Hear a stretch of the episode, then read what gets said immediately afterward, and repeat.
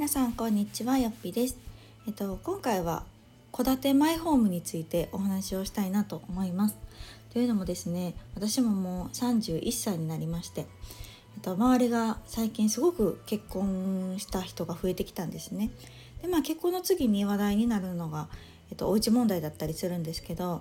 ぱりこう2人の時はねマンションで賃貸でっていうのがまあスタンダードなんですけど大体こう子供が生まれるとかってなるとマイホーム買おうかなそうなると戸建てにしようかなマンションにしようかなっていう相談をたくさんあの受けるようになりました。でもちろんあの価値観は人それぞれですし皆さん住んでいる場所によってもね全然違かったりとか予算があったりとかすると思うのであの一つの参考として今回はあの聞いていただけたらなと思います。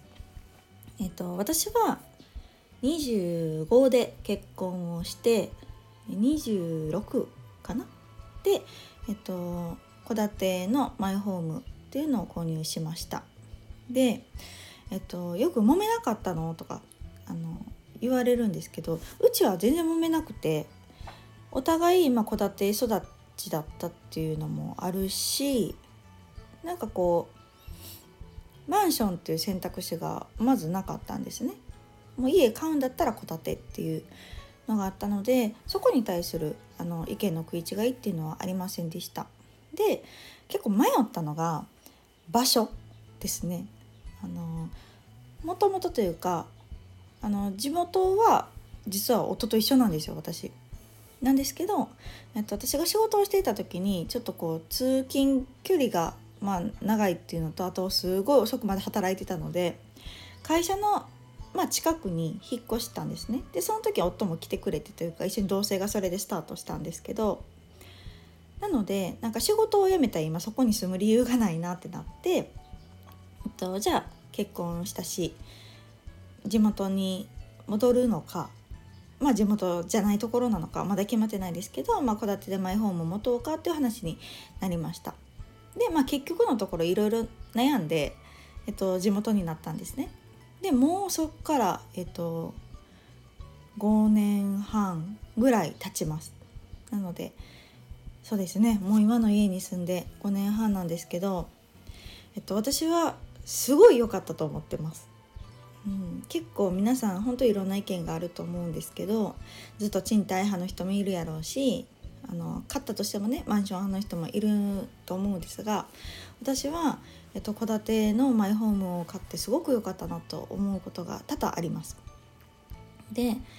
まあ、まず何が良かったかというと、えっとまあ、幸い私は妊娠中に買ったのもう子供生まれるっていうことが分かった状態で買ったんですね。なので子育てがやっぱりしやすいっていうのは思いますね戸建てでよかったなと思うのは一番はガレージが あることあの家の中というか家の所有地にあることっていうのはすごいよくてやっぱりこうマンションのこのお話を聞いてるとその車置いてからその部屋に上がるまでに買い物の荷物を持って子供を抱いてみたいなっていうのがどうしても必要だったりするじゃないですか。それがやっぱり一番大変な012ぐらいの時にしないといけないっていうのはすごい大変っていうのを聞いてあ確かになっていうのは思いましたね。もう出てすぐなんでねやっぱり戸建てだったらすごいそこは楽やなっていうのとかあとはこううちは今回の外出自粛でかなりベランダを活用しました。洗濯干すだけって思いがちなんですけどよく私はなんかベランダが広いのが気に入ったというかベランダが広くありたかったんですね。なのでちょっとうち広めなんですけどおかげでだいぶベランダでこう開放できたというか外に出れなくってもなんかベランダに助けられたなっていう思いがあります。うんなのでなかなかマンションだったらねベランダって自分ところの所有地と思いきや実は違ってあんまダメなんですよねベランダにその急いたりとかしたらなんか避難経路がどうとかとか言ってましたけどそういうのがあったりまああんまり広くなかったりすると思うのでベランダも結構使えてよかったなとは思いますね。であとはやっぱりこう音とかをあんまり気にしなくていいってところですかね。うん私は子供がいる生活っていうのが戸建てでしか、あの経験したことはないんですけどやっぱりマンションに住んでる子たちは気使うって言ってますね。やっぱり下の人とか隣の人とか音だったりにこう気を使うって言ってたので、まあ、そういう意味でも良かったのかなっていうふうには思っています。うんので、ま、私はすごく気に入ってて やっぱり戸建てのマイホームにしてよかったなっていうのは思っているんですけど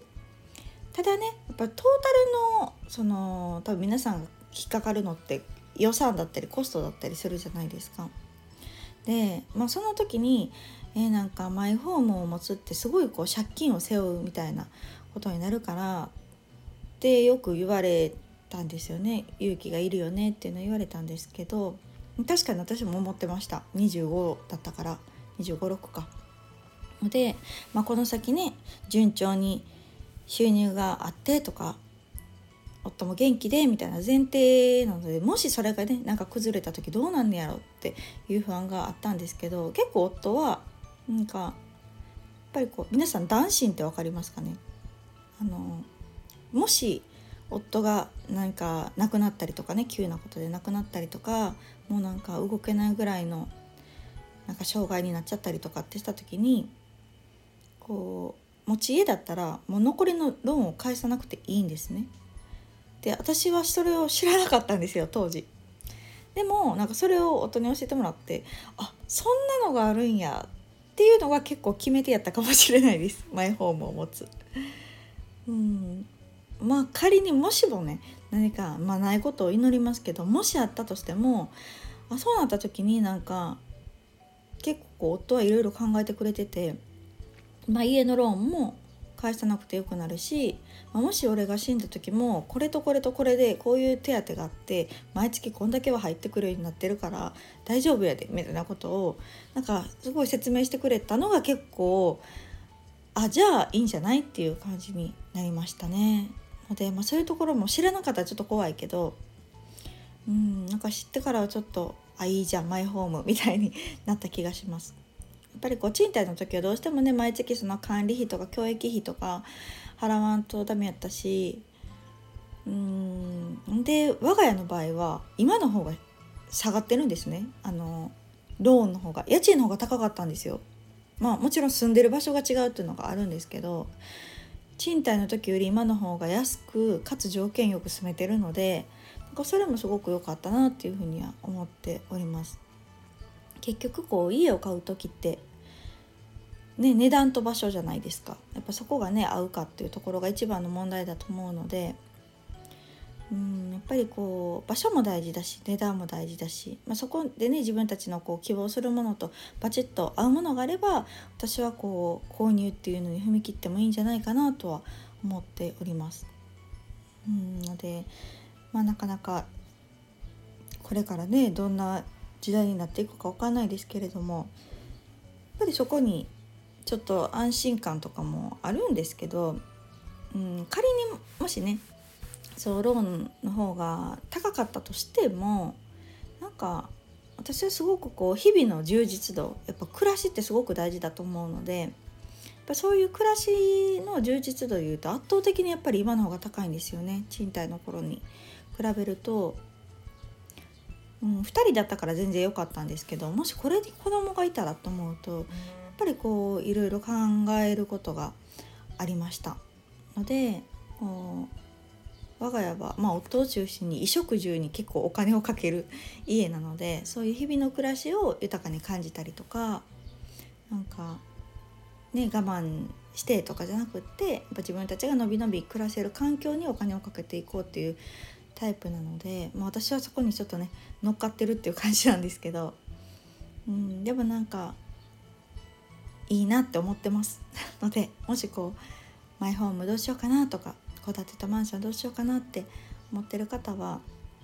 うん、ちょっとこう日々の暮らしにどれぐらいお金をかけるかっていうのを考えてみてもいいんじゃないかなと思います。あと前もちょろっとお話ししましたが今後ね働き方とかも変わってもしかしたらそういう会社の近くに住まないととかっていうのが少なくなってきたらで予算的にねこんだけ都心だったらマンションしか住めないけどちょっと郊外でっていう候補が入ってきたら戸建てもいけるかななんて価値観に変わってくるかもしれないし不動産もね必ずしも新築じゃなくても中古でっていう思う人も増えてくるかもしれないのでそういうところを